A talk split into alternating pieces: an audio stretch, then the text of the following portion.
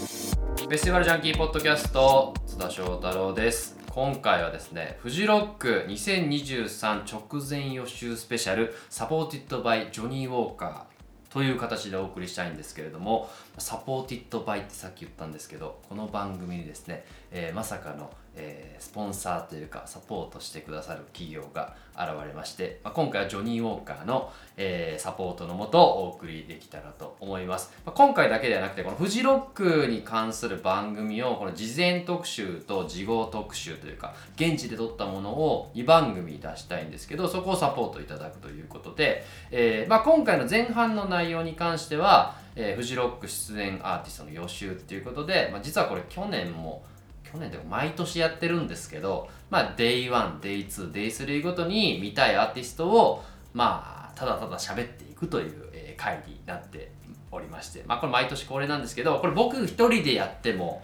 うーん、まあ、盛り上がらないというか、えーこのフジロック特集、えーレギュラーのこの方に来ていただいております。どうぞ。どうも奥浜レイラです。よろしくお願いしますよろくお願いしますどうですか、レイラさん。私来ても力不足だと思うんです。いやいやいやいやいやいやもうあのフェスティバルジャンキーポッドキャストといえば、うんあのレイラさんをレギュラーに昇格させましたのでこれちなみにあの先月、はいフジロック×サマーソニック特集みたいな形で、あの2社の方に来ていただいてですねすごい平山さんと高崎さんにすごいよ。その時もレイラさんに来ていただいたので、長かったね。あれは長かった長尺でしたね。あれめちゃくちゃ聞かれてんですよおあれバズってると言いますかいい話。そうなんですポッドキャストのランキングとかにも結構上位に上がってきておりましてですね、うん。なんか Spotify とかもちょっとプッシュしてくれてるみたいな感じで、ええやっぱりちょっと少し開けてはいけないパンドラの箱だったのかなという、まあ歴史的対談だった という。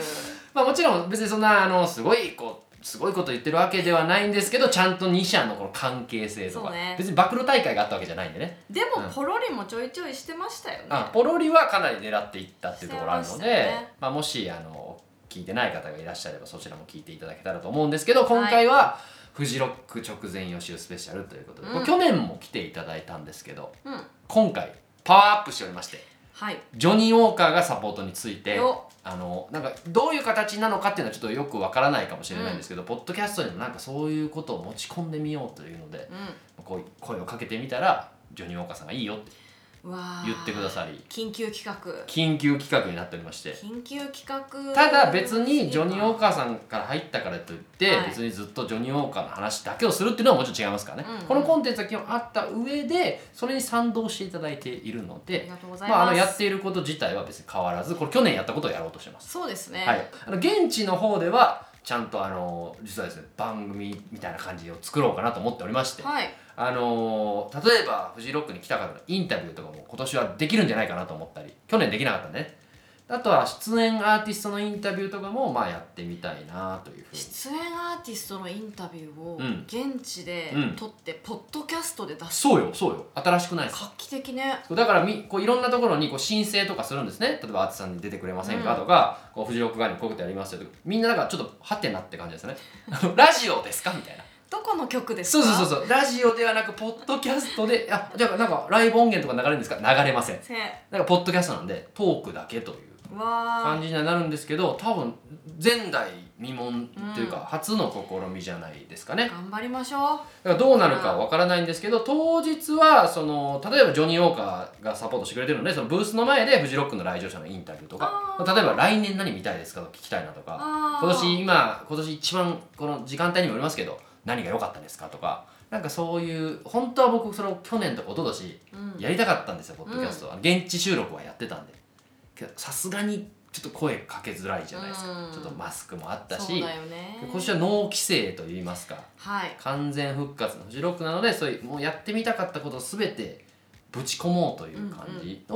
こう考えているという、 ジョニー・ウォーカーブースの前でじゃあ飲みながらそうそうそうそういうのの来てる人に話をそうそう飲みながらとかでやりますから決してそのなんかあの公開収録があってどこどこに来てくださいとかはないですじゃあもうあちこちを歩いて、うその時にキャッチそをうそうそうしそうてそう喋ってそうだから2人で見たライブとかを話したりだとか、まあアーティストさんにインタビューもするけど何食べたとかをやりたいなと思じゃあっより臨場感あふれる感じで、うんそうそうそう現場からお伝えしますてっでて漏ことれです聞ねこえてくる音楽とかは入ったらまずいからまずいあの端の方に逃それはまげずいてみたいなことをやろうかなと思っているので、まあ、はい2人がもし収録している現場とかを見た方がいらいれば端っこの方で草むらとかでねうこうなんか喋ってるかもしれないんで、なんかね声かけていただければん、ジョニー・ウォーカーで乾杯ーするドニーウォーカーで乾杯できれば一番最高ですよね。うんいいですね、はい、ということであのこういう立て付け新しい立て付けでやっていきたいと思いや変わるぞこっからう変わる頑張りましょう頑張りましょうだからうん僕も新しい試みなのでこれがね果たしてこうどういう風になるのか本当はですよ少し分かんないですしここはもうある意味いつも通りつも通り行きましょうやっていきたいなと思います。はい、ということでですね、えーまあ、いつも通りというかこう今年のフジロック全体の話から少ししていきます今そうしましょうか年行くんですよねレイラさん。もちろんですたはだい前夜祭が私は今回行かれないのであそうですかお。仕事がございますなるほどなるほど。はいじゃあなので金曜土曜日曜と。ただ金曜日はもう朝っぱらから見たいので、うん早めに行きますはい、まだあの入る前ですけどおそらく朝一が見たいということですそういねうこと金で曜す日ね。そういうことですなるほどねじゃあ別に去年とかとは変わらず本当にこういろんなアーティストを見るといううん予定で、そうですね3日間いて、うん、まあ、いつも通り東京に翌日、まあ、朝早くうん帰ってくる感じなんですけど、月曜日ねはい、はいただそっから1日2日、えー、3日後には私シカゴに行くので そうだそうだそうですよ、こうはいフジロックからのロラパルーザとそうなんいですうよ流れなんですよねだからつながってるんですよねつながってるのでなるほどなるほどどれだけ体力を温存しながらあーも見たいのははいはいはい全部見切れんのかっていうところが今回の課題です。はおーなるほどな、い、じゃあそのロラパルーザも見据えた上での このあのスケジューリングになってくるわけですね例えば見るアーティストとかももしかしたら一緒のアーティストとかもねそうですいね。る可能性もあるので、僕で言うともうほんと木曜日からあの入りましてでもう月曜までもう今年はなんかなパレスがやってるそうなのでそうだ。これパレスがあるとこれフジロック知らない方とかはご存知ないかもしれないパレス・オブ・ワンダーといういわゆる場外エリアにうん、朝までやってるはい。社交場といいますかまあ野外クラブみたいなねあ。そうね野外クラブいいそん表な現感じ。野外クラブがあるのであれがあることによってやっぱ仕事があの滞るという 朝集合とかもできなくなるうんそうなんあですそよ。こに大体もう朝方までいてでか帰ったらもう明るいですからでそこからちょっと寝てはい。でもうあの9時に集合みたいな仕事があったとしたらもうボロボロの状態で行くそうですって感じでね。今年はだから体力的にはかなり心配なフジロックではありますけどみんなそうだと思いますよ久しぶりにえどうするこの夜遊びどこまで引っ張るどこまでいけるみたいなね。うん、でフジロックにはあのよくあの遅番っていう概念があるそうでああ。これあの卓球さんが開発された言葉らしいんですけうんおそばど、の人たち夕方から出勤される方といいますうんうかん、出勤。夕方から遊びにフジロック出てこられる方にとってはもう朝までやってるから、うんまあ、昼まで寝てうん。で夕方から遊んでというあのその方たちにとってのいつも通りのフジロックがシフトシフト制のねそうおそばの方たちおそばのも方々が楽しめるフジロックにはなってるんですけど、はいまあ、一応ねポッドキャストの収録もありますしうんこういろいろあるのでこう朝から晩まで僕は結構コロナ前ってさっきのパレスの話に戻るんですけど、ルーキーや55がそこにあったじゃないですかそうねそうねはでいやっぱり若手インディーを追っていきたい身としては、うんルーキーや55結構見たいんですよね、いやーでもねどんどん夜弱くなっちゃって いやだから今年はだからみんなそうですよ夜をどう過ごすかっていうのそとう久しぶりの夜だし結構初めてのフジロックって方も多いと思いますん確でかにどこまで夜引っ張るかなのかどこまで朝朝早くから行くかとか、うんうんうんそのそういうのも考え普通に考えられるのも今年の楽しみというかそうですねで結局寝ちゃったりとか、うんあの夜遊びすぎて朝見逃したりとかあるけどもそれも含めてうん取り返していこうみんな。はいはい、という感じなので僕たちはだから1日目も2日目も3日目もちゃんとフルでいるということで Day1Day2Day3 のちょっと見たいアーティストを、これ好き放題喋っていくシリーズですから これ特にないからいフォーいんマでッすトか台本も今もうないですからね喋らなければならないことあのほぼ今もう喋りましたじゃあここからはもここからはざっくばらんにざっくばらんにまずは Day1 の話ができたらなと思うんですうけどはーいまあ、この日大雑把な話をしておくとあのストロークスがヘッドライナーでございまして、うんえーまあ、日本人でいうと矢沢永吉さんとかもこの日グリーンステージに出るはといいうような感じの、まあ、大きい流れでいうとそういうそうです一日よねだから流れで言うとすごいのがやっぱりグリーンのうん矢沢永吉さんの後にダニエル・シーザーあってそっからストロークスそうね矢沢さんが取り前ではないってことだよね夕方ぐらいですよねこれタイムテーブルもう今出てます出んでてますねちょっとタイムテーブル見ながらいきますタイムテーブル見ながらだったらリアルな話ができそう、うんうん見ましょタイムテーブル見ながらやりますうかはいだから矢沢さんが17時はい夕方なのよね、うん暗くなる前ってことですよねそういうことですね、見たことあります矢沢さんのライないなブえあの格好のファンの方々があいらっしゃると思いますよだって僕騎士団万博で一回見たんですよあでしかもあのよくあの行くあのこここのポッドキャストには出てくれたことないんですけどカメラマンの横山カメラマンあ横山ささんんが、うんまあ、こっちのフジロックーの小山雅人さオんフィシャルでカメラマン多分撮ると思うんですけど、あの矢沢さん大ファンでえ岸田え岸田万博で出るとか仕事なんとかいけないですかっつって二人で仕事そうだったんだでもうあのライブのマナーも全部教えていただいあいいて、ねあもう僕はもう全然先輩いるのいいな経験してるのででも今いますフジロッカーの中でも多分その矢沢さん好きな人いるから、うんそういう人と一緒に見たりするとあー結構いいかもいろいろマナーを教えてうくれる、ん、けど別にそのマナーをしないといけないってわけではないまかあら、多分そうでしょうねけどそのグッズとかもあるし、うんうんそれちょっと気になるのがね車ね車あねの矢沢さんのファンの方車を結構いい矢沢って書いてたりするんでフジロックの駐車場にどういうシール貼ってたりするの知りまうせん、んうん知ってるああいう方どれぐらいいるのかっていうのは今年結構楽しみかなそういう方々車で来るんだやっぱもう車じゃないですかでも大人だし大人だし、ううんん、結構車もねこだわりのある人が多いんでへだからふなんか騎士団万博それ言われたんですけど騎士団万博車もちょっと見た方がいいよえおおなで見たらああやっぱほんとそうだみたいな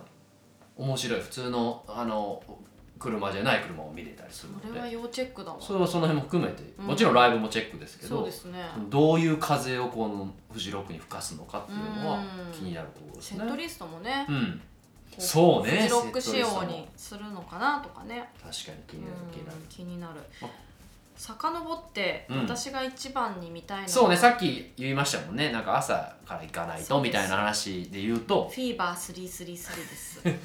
大好きなんですよねそうなんですよレイラさんのフィーバースリースリースリー帽子を買っちゃってるぐらいなんはでいちょっとこの日は帽子かぶっていこうかなと思うんですけど、これアメリカのバンそドうでですすがうんフジロックには出たことがああるりんますですね。ホワイトに出ました、その時に大暴れして、うん車の上登ったりとかしてまあちょ車のっと上した車の上 ね伝説うんになったんですよなね、んか横の壁とかをすごいそのうそうそうのそう登ったというか登ってしまったというしかまったというか、ははい結構破天荒なパフォーマンスをするんですいけうんどもともとはもうアクティビズムはいだからはいはまあい社会運動的なところに音楽が乗っかってる乗っかってるみたいいなバンドなので、なレイジとかと近い形そういうことです、だからまあそういうパンク精神というか、うんうんそういうものにあふれた人たちなんですけどちょっと先日、えー何人か脱そう退ですしよまねしてメンバーそうなんですがだいぶ変わりましたよね何人よよ4人中2 2人かな人うんとほぼほぼ半分はい変わられた変とわいうったので、ほうほうはいでまあ今回前回がすごい豪雨だったんですけど、はい今回はどうなのかなっていうのとまあメンバーがちょっと抜けたりしたけど結構パワフルそうなメンツがまた集まってるんでうんうん楽しいんじゃないかまあ、なと朝思っ一て、はここグリーンステージ11時から12時を、まあ、みんな朝早く起きるなりなん移動の方はね金曜から来る人はこれに間に合うように、うんいや意外と時間早く見積もっとかないとこれ11時いや結構よだって車止めてもありますし例えばキャンプの人はキャンプ立ててもある大し丈夫かな宿の人はチェックインしてとかもあるし、うんそんな宿もね5分10分でチェックインできませんからそう収な録のはよね並ぶこともあるし人も多いし歩くし間に合う気がしないだからもう東京は朝5時とかに出るんじゃないですかそういうことだ、うんうん、これ7時とかに出てるともう全あ然ダメだ計算上は間に合うけど、多分間に合渋わない滞もあるし、ね、渋滞もあるしうん朝早めに出て僕それで言ったらもうその前の僕のこう10時半のレッドマーキーで0時から見たいですよ早いこなこはだってこれルーキー上がりですからそうだよねルーキー枠で0時が朝一っていうのでまあまあそらレッドマーキーだよな今の0時はっていうのでうん僕はもうこの10時半0時から始めたいなと思ってますねあららまあらレイラさん間に合えばね間に合えば間に合えばもちろんグリーンステージの前に近くにレッドマーキーそあうりでますすかねら通るんでねはい、うんこのエイジは僕今年のフジロックは僕エイジから始めたいなとう思ーんってますね、まあその前にあのピラミッドガーデンとかを通ったりしてるのではいああのヨガの人たちの音ワーク楽聴きショップながらとかあワりークまシすよョップとか聞きながらですけど、はい、はいえっていうかさこのめっちゃ早い時間帯にさうん、マヤ音楽いるじゃん本当だ9時40分え見 たいんだけど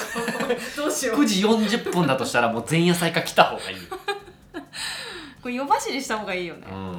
だからヨガやってからマヤ音楽でしょ僕だから多分この辺で出てきて前前の日から泊まってますので,、うんで僕ピラミッドガーデンであのリトルナップのコーヒー飲んでから始めますかうらわーフジロックはいだからもう朝でそのまま0時に流れて、はフィーバー333を見に行こうかなと思いますねいちょっとマヤ音楽ここにいた結構いいいい始まりでねフジロックこれ、ねえディープですよかかななりりディープな始まりいいんじゃないですかいいじゃないですかどうですか朝じゃあそのフィーバー見た後とか見たその後この日ちょっと気になるみたいなこう昼帯に入ってきますけどこれ全部ね本当は喋りたいけど、ね話してたらちょっとちょっと難しいからあのちポょッっドとキャスト終わっちゃうからスキップしながらうんうん、本当に見たいというかここは逃すなとかこのリスナーの人にこれはチェックだぜとかがありましたらですね結構そりゃスーダンアーカイブスは見なきゃでしょホワイストーダンアーカイブさ見ないといけない見な何い時とでしょ ?14 時20分14時20分おーはいはいはいはいスーダンアーカイブスは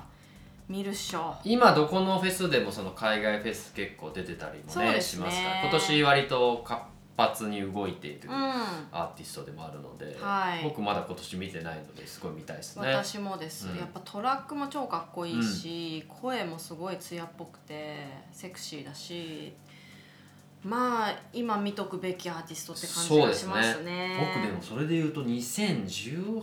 年ぐらいのうんサウスバイサウスウェストでおう今から絶対売れますみたいなのでこうもう売れてたんだけど、うんうんうんさらになんかアルバムが出たタイミングだなんかいいタイミングでこうなんかショーケースみたいな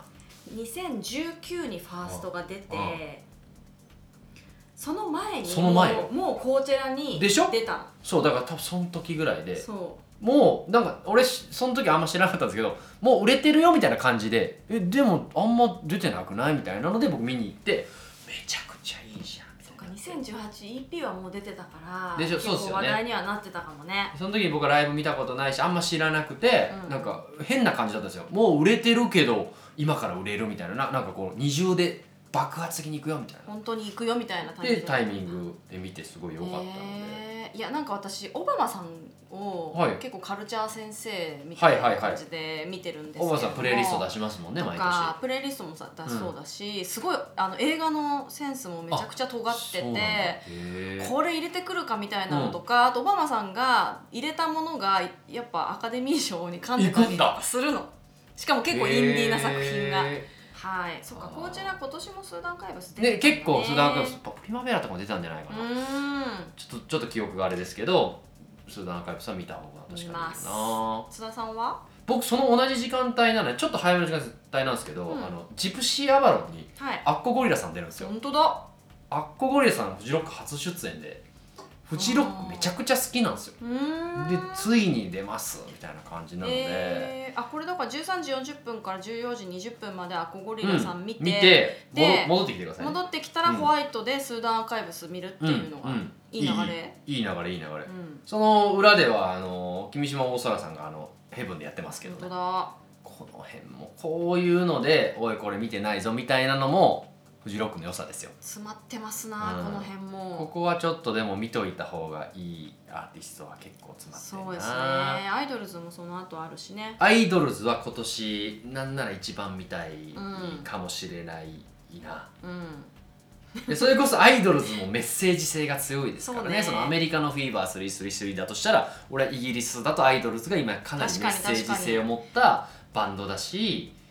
まあななんていうんですかねフジロックらしいこのスピリットとあの熱いライブというか、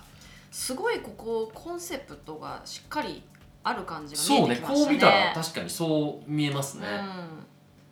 いやアイドルズ1時間ちゃんとアイドルズがなんか50分とかじゃないのもいいですよねグリーンステージでしっかり1時間っていうのもありますねいやいいっすねえー、どうすんのでちょっことのね全然また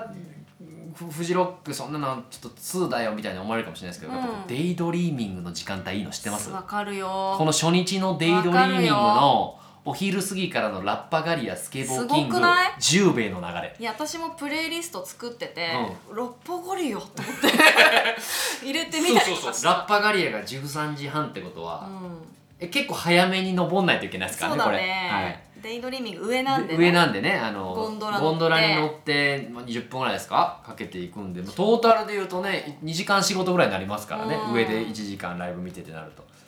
でスケボーキングでしょなんかあるでしょここくここーなんかでこう十兵衛の流れでしょあ本当だ十兵衛も十兵衛この辺りをやっぱリスペクトしてるっていうのはやっぱあります、はいこはいのまああはいはいの KJ リスペクトと言いますか、はいはいはいあの去年でいうと福島のライブアズマっていうフェスで KJ ドラゴンアッシュがうん十兵衛っていうのがいいっつってステージに呼ぶみたいな、へえそういうフェス奇跡みたいなフックアップフしてックアップしてファンタジスタを歌わせたんですよそうなんだ夢叶う瞬間みたいなの見せられてえ歌えるんだねいやそりゃそうですよそりゃやっ歌えぱんだかなり影響を受けてると思いますよ、うっていう世代の人たちじゃないですかだってラッパガレーともスケボーキングもねだよねドラマーシュとかと同じ時代を生きた人たちですしこの流れっていうのんはヒストリー感じるなそうここ強いけどこれを見たらだいぶ見逃すからね このフジロックあるあるであーかなりねでね上行ったらねあの結構美味しい僕はカレーが好きなんですよ、はい上のはいはい通常のカレーが売ってるんですよね、うんあの売ってますねデイドリーミングのあのなあのんていうかわゆるホテルのカそうレそーうみいわたいゆなやつる、ねいわゆるのカレー、うんその個性的なあのスパイスのカレーじゃないカレーを売ってて、あれを食べた後にソフトクリームを食べるっていうのわかるが僕の中のフジロックのソフト食べるよねああるんですけどこれここでも登るかなどうなんだろうな仕事次第だな俺はそうですね、うんっていうのでもう夕方まで来ます来からましたね来じちゃあったもねうこの辺からは結構ですよやっぱスタッツがホワイトステージ16時ありまして異物モアああいくつもあるねうん16時レッドマーキー、うん異物モアもうそれこそコーチェラ出てたんじゃないそうう、ん、でプリマベーラも今年出てグラストも出たんじゃないかな、だから今年結構総なめ的な感じだと思うんですけど、だよねねレッドマーキーをマーケテちィンょグっと小さいと思うよ私もそう思うもうこのステージでは見れないよ普通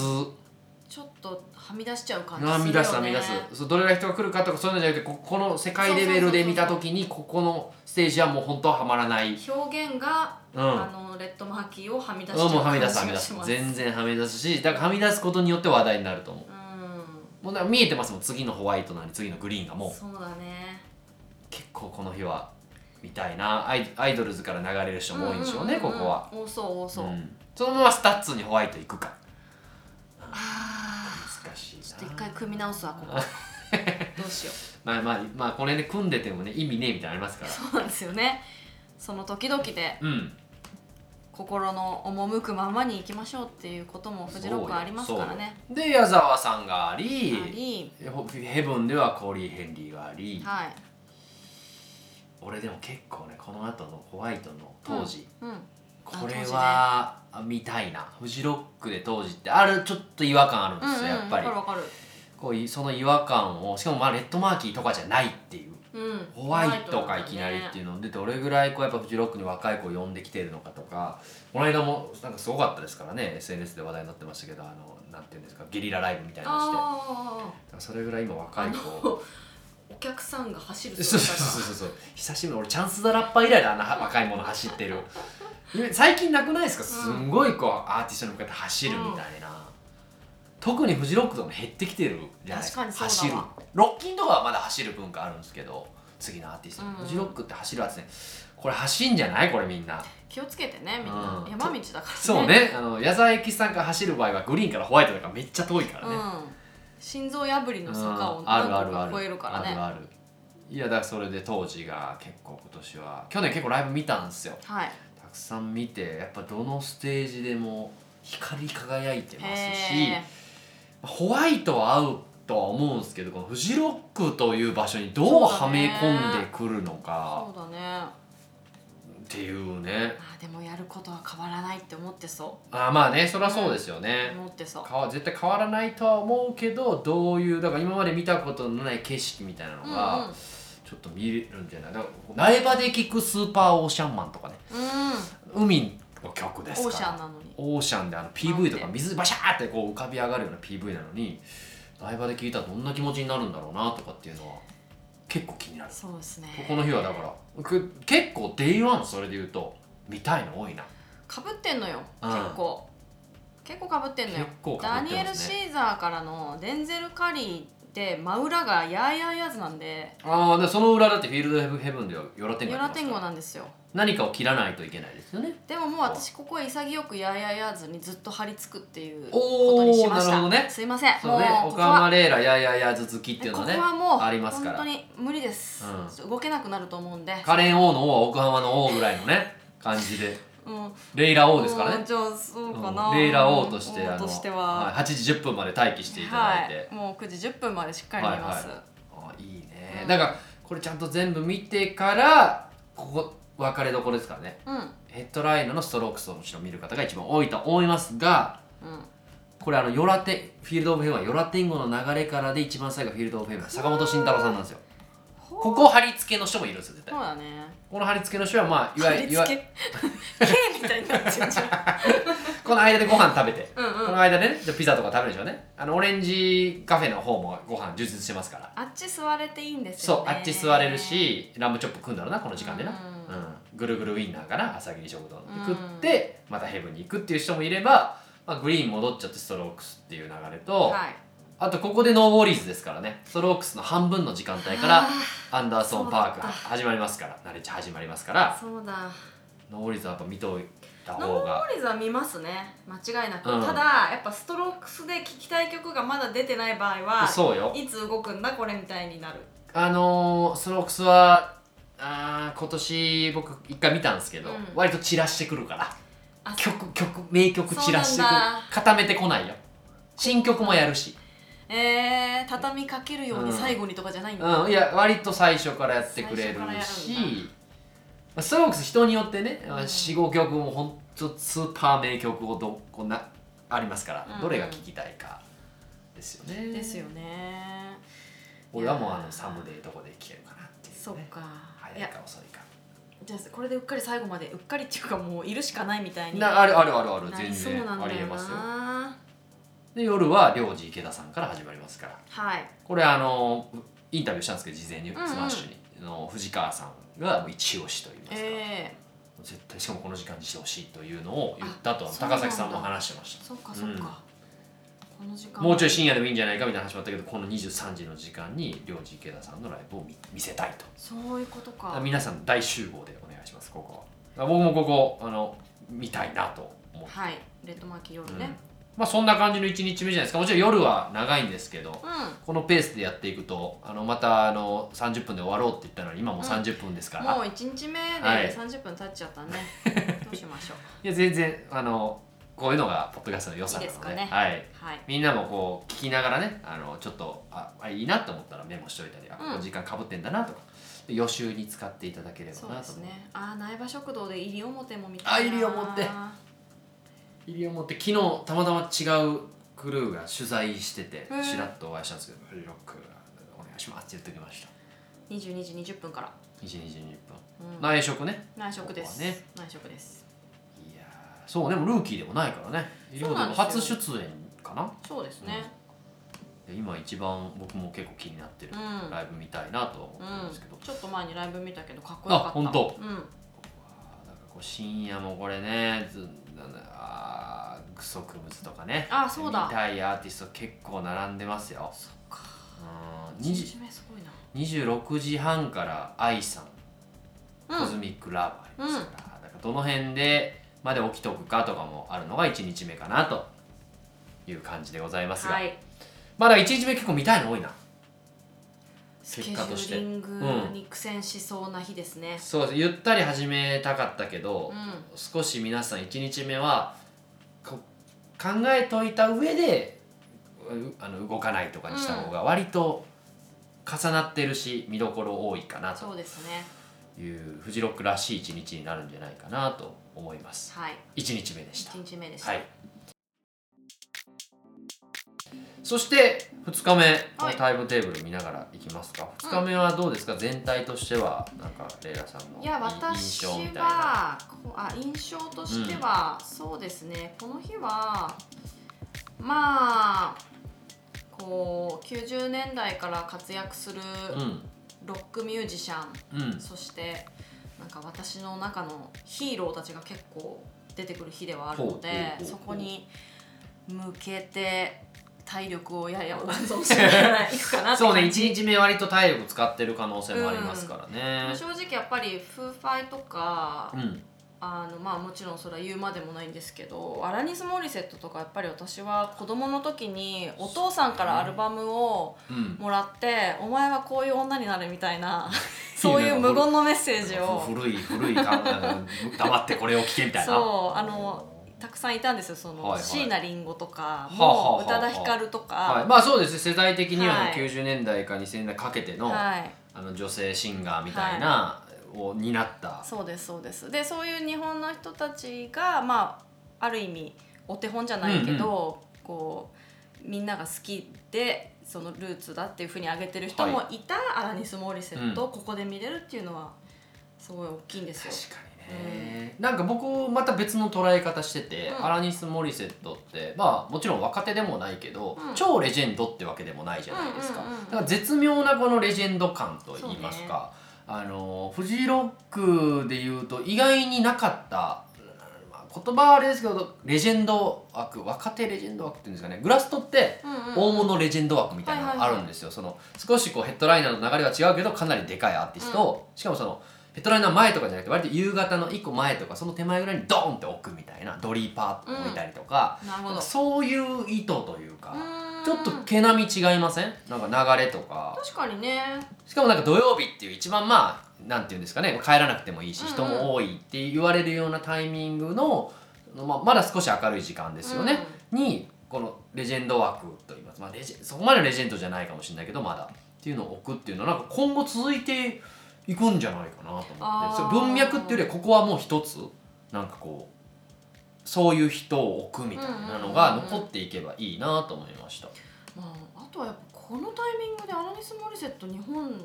なんで来てくれようと思ったんだでしょみただいかならちょっとい、まあ、違和感って言ったら失礼ですけど、うんそのストーリーというよりはなんかここ、なんかこうドンと入れたというようそなうね感じがあるのでそういった意味でもこれ結構僕も同意見ですあアナリス・モリセットをこのフジロックで見たいみたいですよねなんか新しいこの枠みたいなのができるんじゃないかな17時から18時でまだ明るいじゃないですか、うんうんうんなんかあのハッピーな時間、うんうんうんうんハッピーアワーと言いますかあの夕方目のあのマジックアワーみたいな時間に、これ少しこうノスタルジックな音楽を聴くっていうようなうんなんか時間帯っていうのが新しい提案なのかなと思っておりあます。とやっぱり聞いたことがない若い人にとってもあのかなりドラマとか映画うんでアそうラニス・モリセットの楽曲って流れてるから流れてるだから無意識に耳にしてることがあると思うんですよね。これアれラニス・モリセットだったのそかうなあやつねこれそうなのかっていうあれでもあれでも流れてたあれわかそるうだったのかって思うはずなのでサビまで来たらこれっていうやそうつねそうそうそうそう、うんいやそれはあるからそういや僕も結構楽しみですね、うんこれじゃあタイムテーブル見ながら話していきますだ話そから朝があー下山からスタートですかね グリーンスうテージすがごいねやっぱ最近のフジロックのこの朝一ってう、ん、なんか目覚めさせようじゃないけどやっぱメッセージというかあーパンチを一そうこ回こここにでこねこはゆったりいメロウに始めますよっていうのできるけどやっぱ強めのうんアーティストをガツンとガツンと入れてくっていうのは、メッセージが強いアーティストを入れてくっていうのはあるんじゃないですか確ねかに、割とその日本のバンドとかをこう人気のバンド入れたりする時もあったんですけどね、はいけど最近はこうなんて言うんですかねこうメッセージ性の強いと言いますか去年で言うとね「ザ・フーとザ・かフーとか「話ブラ題ッにデなィ・リりウまッしド」たとよかそういううんハードな音楽の中にこの日は受け算っていうことでそうですよねでしかも待って君島さんってこの日も出るのダブル本当だねだからどこれは独奏だねそうだね独創こだ、ね、れはピラミッドガーデンピラミッドだねで朝一一人でやられるというわおまあだから金曜日はあの合奏うんなので、えーとみんなでやらやるといううんスタイルですすごいねな仕事すよく働くとい仕うね事されますないやすごいっすよ今どのフェスでもやっぱ人気ですし、うんそうですそねこからまはいあお昼食べたりしつ お昼つは食べますねお昼は食べよう、はいはい私あの今回うんあのこんな話していいのかあれだけどふるさと納税のほうあのお食事券をやったのはい税金納めてふるさと納税したしたのであれどうどうなんですかあれはね3000円分のお食事券が来るんですよ、ああ税金あのえふるさと納税その振り分けて、そこにやったらう帰ってきてん、だからいつもお世話になってるのではい越後湯沢新潟の皆さんにははいはいなので納税し納税までしてそこ今に年は今年は納税までして納税しましたはい届き ましたでもね面白い取り組みですよね、うん、なんかホテルとかもすぐ結構ねふるさと納税枠埋まっちゃったりして、はいはいはいはいホテルとのチケットのパッケージみたいなのもああったんですけど、まあ、高額納税者の方は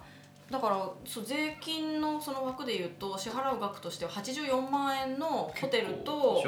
うん、あのチケットのパッケージがもう即へ完しーてたんですよ、即完っていうのかなそういうの分かんないけどそうその枠が全部埋まってたんで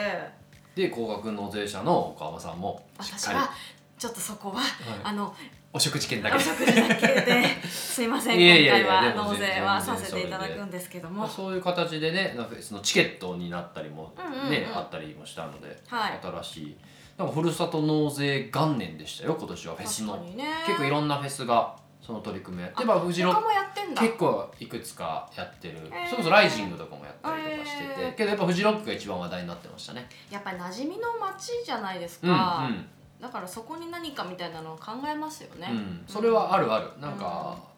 よくあのツイッターのあの現在地とかにないばってしてる人いるもんね、うんずっといんのみうたいな、んでまあ、そういう、ね、愛着みたいなフェスとその場所っていうのはすごい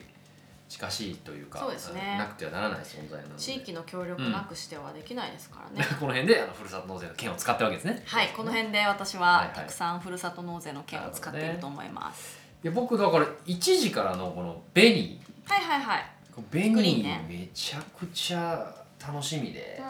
うん、あのこれ知ったのが僕はあの僕が結構一番好きぐらいのアーティストジョージというアーティストがいるんですジけれどョもージと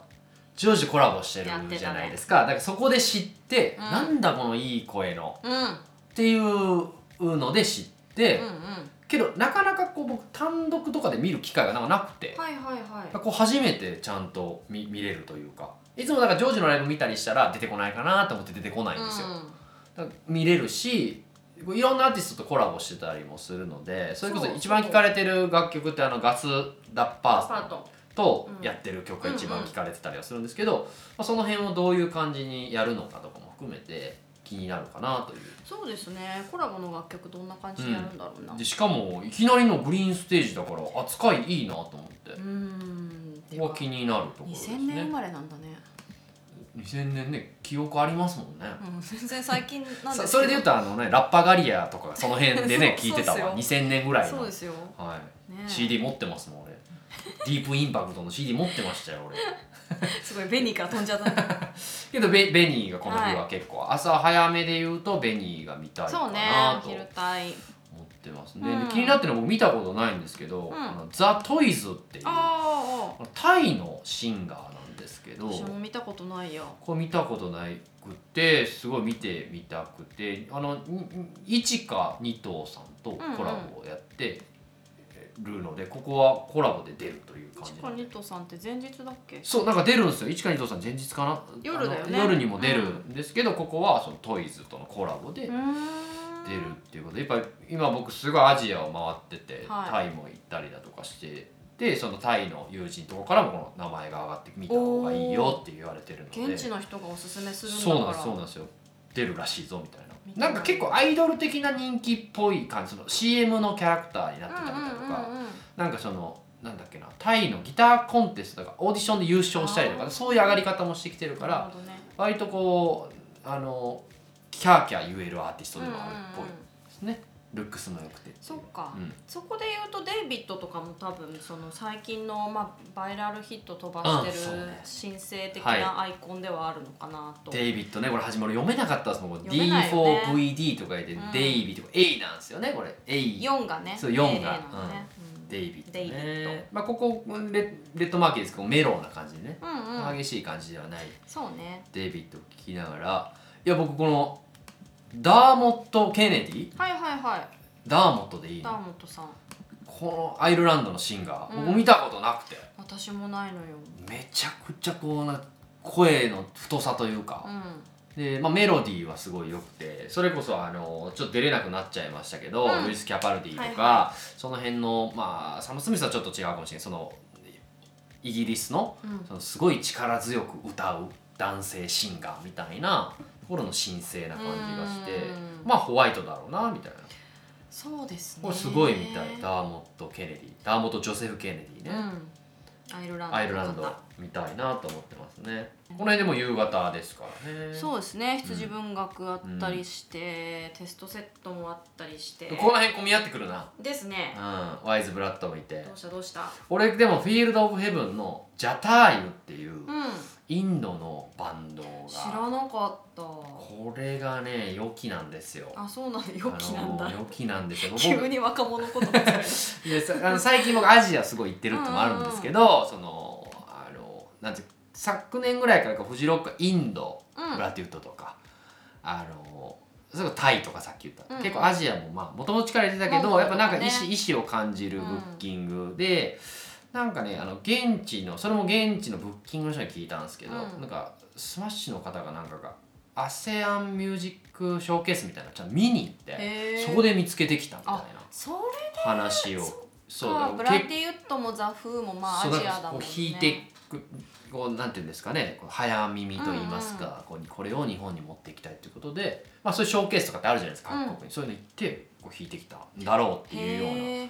まあ、これ実際直接その人に聞いたわけじゃないんで真相は分かんないですけど、うんうん多分そうやって現地で見てこのアジアのこの勃興みたいなのを注目して引いてきてうるーんっていう感じのなんかこうフジロックってよくななんですかねこのヘブンとかその昔でオレンジとかにうん初めそんな人気じゃないけどフジロックを経て急に人気になるみたいな特に日本でうん今まで全然知られなかったのに急にみたいな急にな結ん構あかるよ単ね独公演急にできちゃうみたいな、そういうアーティストになっていくんじゃないかな心をつかむそ人たちう、うん、っていうのがこうジャターユ初めだからジャターユだと思ってたジャターユじだゃあターユなんだね伸ばすんだね結構こうインドっぽい音階とかも入ってるので、うんうんうんバンドの中になんかすこう結構メローで聴きやすいんだけどたまに違和感のあるこう楽器のなるほどねいつも聴かない音とかもあったりして、うんそういうのも現地で聴けるのはすごい楽しみそっかでも本当にインドは、まあ、今年映画が、そねう、大ヒットしたりとかカルチャーとして、うんなんか今年ね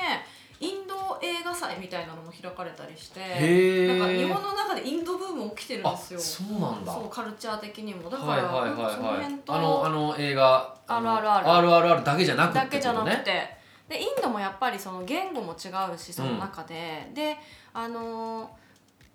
あのなんだ言葉の違いによっても映画のバリエーションがそうねすごく広いのとで、ねなんかこうカルチャーのなんていうのかな幅と深みがうんいやそうでだからすごい場所によっあるんでてすもよね全然南インドと東インドとかでもそうそ全うそ然う違うそうとかいて僕が行ったのはムンバイでしたけどやっぱインドの中ではすごい都会で、うんけど都会だからこそ逆にこの貧富の差とかもすごくてあーとかっていうのだからこそでもロラパルーザがインド入ってきてとかそういうのもあってだからそういうところからいろんな文化からやっぱいろんなカルチャーが生まれてくる一つなんですこそのうバでンすドっていうのねもあっそういてうの見といた方がいいなインドはねちょっとフジロック一テーマなんじゃないですかね今後。今後ね、うん確かにね人口が多いから見ねとこジャタイうをん見とこ今年見とはこ。うんっていう感あじのね。ちょっと待ってそれで言うとさ、うん私すごい一個実は期待してることがあって何何何この日朝に下山出るじゃないですか。朝ね下山はい。で私この数年間で日本のポップスで一番好きな曲がウーアのはいはい。微熱なんはいですよ。はい微熱ねだってあれねだって下山のねマヒそうトさんマヒがトザ作っピーポーさたんが作った曲微熱が大好きなんですよ。わかる俺もあのプレイリスト作ったんですけど自分、うん入れてるもんやっぱちなみに前回のウーアさん出た時歌ってましたからねフジロックそれは、えー、とマヒトさんはいたいなかいなっかたったと思う。うん気になるな微熱ね、はいなんかインタビュー読んだけどやっぱ初めに微熱っていう曲持ってこられた時やっぱこう情熱の話もあるから、うんちょっと恥ずかしさもありながらの、うんうんでもやっぱり素晴らしいメロディーでっていうのがあったりして俺もこれ見た時に朝一と夜がね下山でうーわじゃんってなってすこごいよのこれを挟んでるなんてブリッジっていうのこの、うんこのおしゃれさなはこういや知らないですけどなんこれかあんじゃないかなと思っちゃうよねあるし、うんここれ組んだ人う、気持ちよかっただろうんねおしゃれおしゃれねこれ俺らが言わないとあの自分では言わない 言えないから、ね、言え作っなたいか人は。らお絶対狙ってたっしょこれはもう勝手に言ってるそうこれはおしゃれしかも俺は朝一夜っていうのはがいはいはめっい、ちゃおしゃれに見えて、ヘブンだヘブンヘブン行かなきゃなこれでしょマジだでからこう20時10分、まあ、一番後ろじゃないの20時にでもないけど夜なんだよねそうねでこの挟んでる感じフジロックを包括するようなうんこれはおしゃれねねいや私ほんとねカラオケで一人で行って歌いたくなっていくぐらい微熱大好きなのよ だから多分全部全部歌ってると思うから一人こでれ行そくうんフだィールド・オブ・ヘブンで一人で歌っなてたるこほとどちょねっとほっといてもらって裏完全にエルレガーデンだけどやべねえ全こっく同じちも歌えるやつや全く同じ時間でどうしいよやういやだから理想は本当はウーアからジャンプ してマジ でそうなのよここここむずいジよャンプしたいこのこよむずいよジャンプしてエルレガーデンからのフーファイあでもバウンディもいるからちょっとここは通さっ過しきながバらウンディ口ずさんでましたもんねそうよ、うんこの収録前にバウンディ口ずさんで歌っておりましたいやーそうだ2日目もなかなかですよこれかでフーファイやってる間にまたこれ昨日の1日目のルイス・コールと同じパターンあルイス・コールじゃないノーリスと同じパターンでルイス・コールがフーファイターズの真ん中から始まるっていう、うこの嫌がらせセットリス トはい嫌がらせタイムんテでーブルもこの間たさ高崎さんもねしょうがないって言ってたよ、そうこれは仕方ないですしよょうがねないよあの悩めばいいし選べばいいそれがやっぱフジロックのそ良うさそだうしそうあんまり責めないであうげんよう、うんでこうやってねやいのやいの言うのも楽しいんでそうそうそう、はいで夜になってっていう感じですうわはい、もちろん夜も全部説明したいんですけどまたまた時間があれなんそでうですね夜ちょ1個だけ見たいので言うと、うんやっぱあのピラミッドガーデンでモロハーそっち行ったか23時40分なんですよ本当だでまた、ね、フジロックをテーマにして曲もありますから「はい乾杯!」みたいなね夜にここでか寝れないっていうね24時40分まであれよ2時24時40分に「乾杯!」で終わりますから長いよ夜 は杯あー乾杯からが結構長そうだな乾杯から長いよこれ、うんロミーあったりするしなあロミーねあるからね、うでんあの我らがおぶくろさんもあそうだここだ27時からおぶくろ成焼 with 完メロディーズ全インにターナシ遅ョナ番ルじゃないですか完全にもう我々おぶくろ担当としてはあ遅番人の人ですよ、はい私たちおぶくろさん今年はお酒飲んでるんですかね、それね、うん去年ねあの J- JWAVE の特番我々2人でやらせていただいて、たまたま岡間さんが声をかけて前日はにい突如出てくれるっていうことそうながんですけど決ねまった我らがおぶくろさんはそうお酒を去年一切飲まずフジロックを迎えはいフジロックのステージであの開けて開けてメンバーもみんな一緒に乾杯ってして結局なんか12杯ぐらい飲んだ状態でラジオ聞いてましたよね そうですね。あの、はいだから今年は割と27時なんで終わってから飲まれるんですかね。ですかね、前はあのいい時間に終わったのでずっとその後そう夜そう飲そまうれてたんそう、でね。いや今年もじゃあジョニー・ウォーカー持っていきましょうかね。行きましょうかじゃあ小室さんのとこねお酒好きなのうん、でト。ライバルサーカスに、はい。まあそんな2日目で。はいはいもうすごい喋ってるもう50分も今喋っちゃってどるうと。しいよやいいんですいいんですよ。1時間ぐらいやれたらなと思ってましうたので編。集大変だね、はい、でそして最終日、はいえー7月30日日曜日になりますが、うんえーいかがでしょうか全体で見ると全体的にはまあ本当にリゾがねき来てくれてこのタイミングで見れるというこの奇跡をうん心のどっかでこうそう持ちながらこの日はもう本当にリゾだよなリゾなんだよこの日だけ来るっていう人もおそらくい結るでしょ構ういらっしゃるとい思うるんとです思よいますいると思いますあると思いますリゾ目当てっていう人も結構、でここにまああの先日ねキャンセルが発表された枠にバッドホップが入りましたい17これなあくらしかもグリーンステージは最初で最後のフジロックグリーンステージのヘッドライナー前ってうんオーシャーでしょおしゃれが強オいシでャだすよしなんかもうストーリーがあるストーリーがさ、う強すぎてさ、うんもうそれだけでグッときちゃうよねいやそれこそあの解散を発表したポップウェアーズ行ってたんですよそうかそうか行っていてで発表されてポスターとかも貼られてね、うん準備はされてたんですけどなんか初めのざわつきで言うと僕の一緒にいる若い子とかになんかライブのなんかなんか募集しますみたいないろんなどうやって最後みたいなのも結構あったんですよ、うんツアーはもちろんやるけど最後どうやって散るかみたいな。だからこれはそのお客さんの意見が通ったわけじゃないけど、うんなんか一つこのフジロックっていうのが別にない状態でしたから当時はそうですよねこにこうフジロックっていうストーリーが入ってきてそれこそ当時と一緒でフジロックらしいかって言ったら分かんないし、別にフジロックのストーリーみたいなのは今までは特にないから、うけど日本を代表する今アーティストとしてこの時間帯に入るっていうのはん、夢があるなまたその解散が決まり、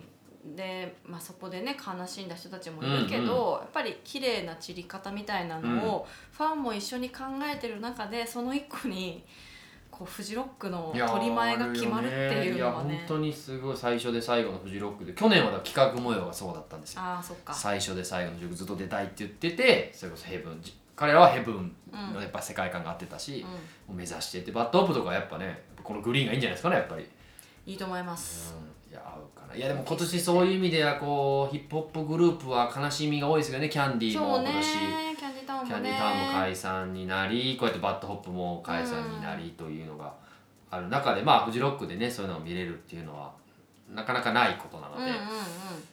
楽しみかなと。そうですねあとその若い方まあ若い方だけが聞いてるわけじゃないですけどフジロックに新しく足を運ぶ、うんうん若い方とのね親和性とかも考えるとめちゃくちゃいいよこもうバッドホップとリゾだけでも見に来た方がういう人たちがいい一よ、回一回来てみて、うん、これはいい、うんここはもう俺見るわ2つとも、そうでしょうねうん、これは2つとも見ますいやこの日はね結構ね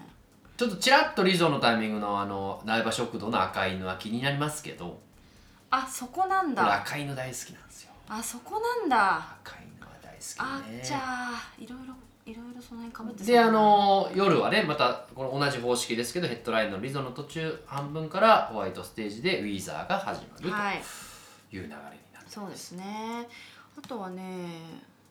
まあヤードアクトとかも見たいしいやードアクト見たいなねえレッドマーキーでござそういますいった FKJ もブラックミディもこの日は洋楽結構強いよそうですねあとはやっぱりあのバーミングタイガーもあバーみたいな私としては、ねあの韓国のちょっねと先日韓国に行ってまいりましてあのどうでしたかバーミングタイガーうがんおすすめしていた焼肉屋さんにですね行こうと思っていたんですがちょっはといっぱいだったので入れず、はいでもここかっていうあめちゃくちゃ人気でしょ今バーミングすごいタイガすーごい人気いや俺も結構去年も見てクロッケンでも見たんですよ今年、やっ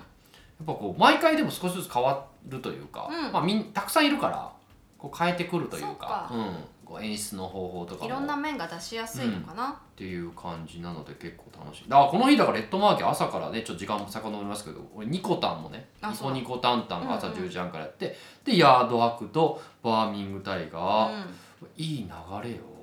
そうですねいい流れよいいこの流日ま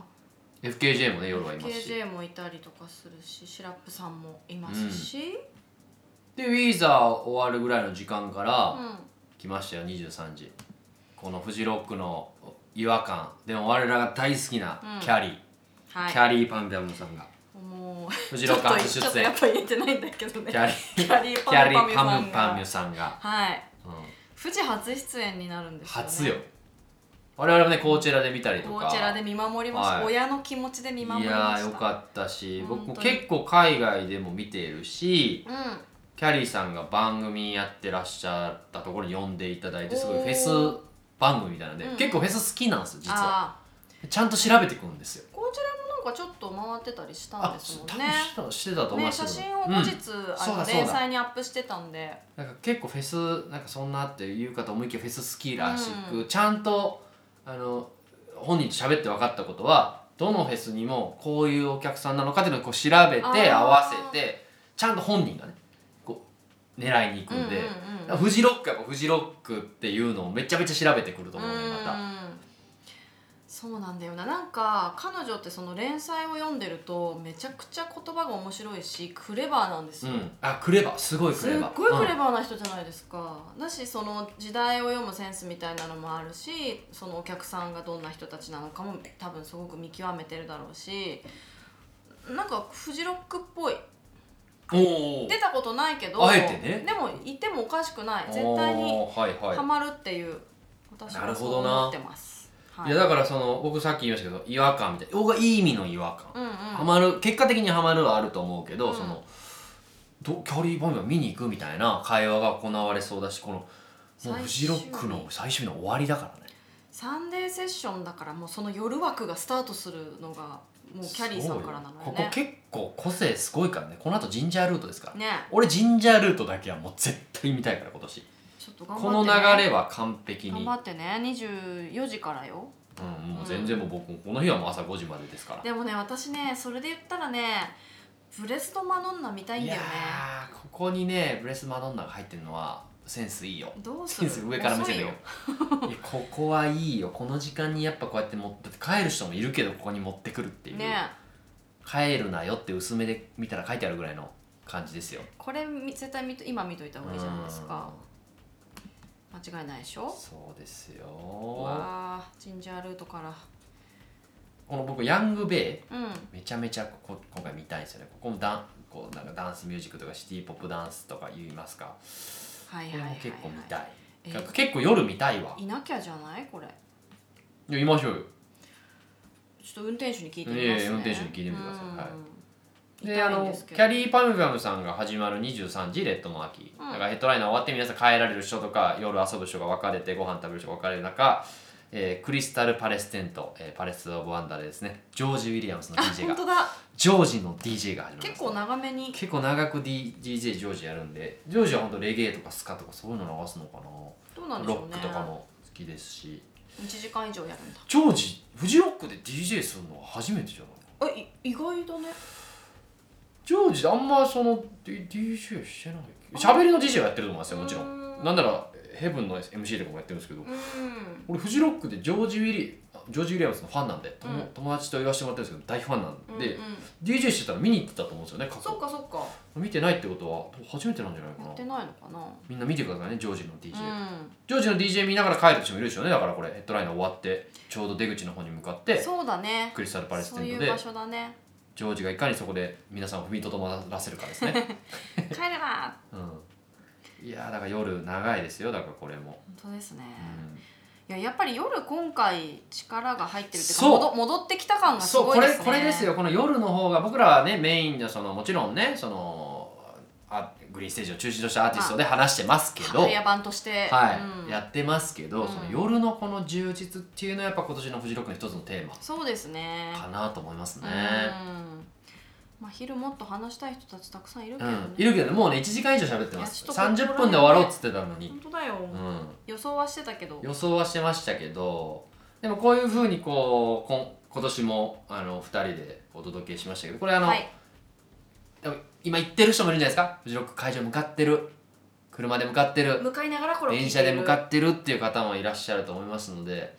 1年で一番楽しい時よ楽しい瞬間ですね一番楽しい時なのでもうこのポッドキャストは聞いてほしいけどポッドキャスト終わったらもうすぐ楽曲の方をねそうですねそう予習していただけたらと思うんで、今日喋ったアーティストもそうですしうん喋、ってないアーティストももちろん、ね、全部は喋りきれてうなんいうんのうんで、もうあとは行くだけでね、はいはい、あのいっぱい食べていっぱい飲んで、はいはい、そし楽みにてあったらインタビューあ答えていたそうだけでるとすよだからこの番組は嬉しいです今回あのスペシャル版これ前前編というかじ事前番組ですけどこの会場でもやって、うんだから事後終わってから流しますからそうですねはい自己番組もあるという事後番組楽しみにしてほしい だから自分でもどうなるか全く分かってないですけど行ってみなきゃわか行らないってみなきゃ分かんないんですけどこのねあの事前事後パッケージではいやっていきたいと思いますので引き続きこのポッドキャストよろしくお願いいたしま楽すしみましょはい。フジロック2023直前予習スペシャルサポーティドバイジョニー・ウォーカーお届けしましたがいかがだったでしょうか予定よりオーバーして1時間ぐらいの番組になってしまいましたが、えーまあ、こうなるんですよねフジロックの話すると全然止まんないんで、まあ、会場に向かう道中であったりだとか、まあ、まだ開催まで少し期間ありますから予習がてら楽しんでいただけたかなと思うんですけれども7月はですねフジロックに関連するいろんなイベントがありまして東京の八重洲で、えー僕はあのハライチの澤部さんとトークショーをやったりとかあと今回出演していただいた、えー岡浜レイラさんとも、まあ、DJ プラストークイベントみたいなのをやって、えー実際に今日話したようなアーティストを流すうーイベントをやったのでそこで流した楽曲のプレイリストがあるのでそれも公開して概要欄とかに貼っておくのでそちらも予習として聞いていただけたらなと思います、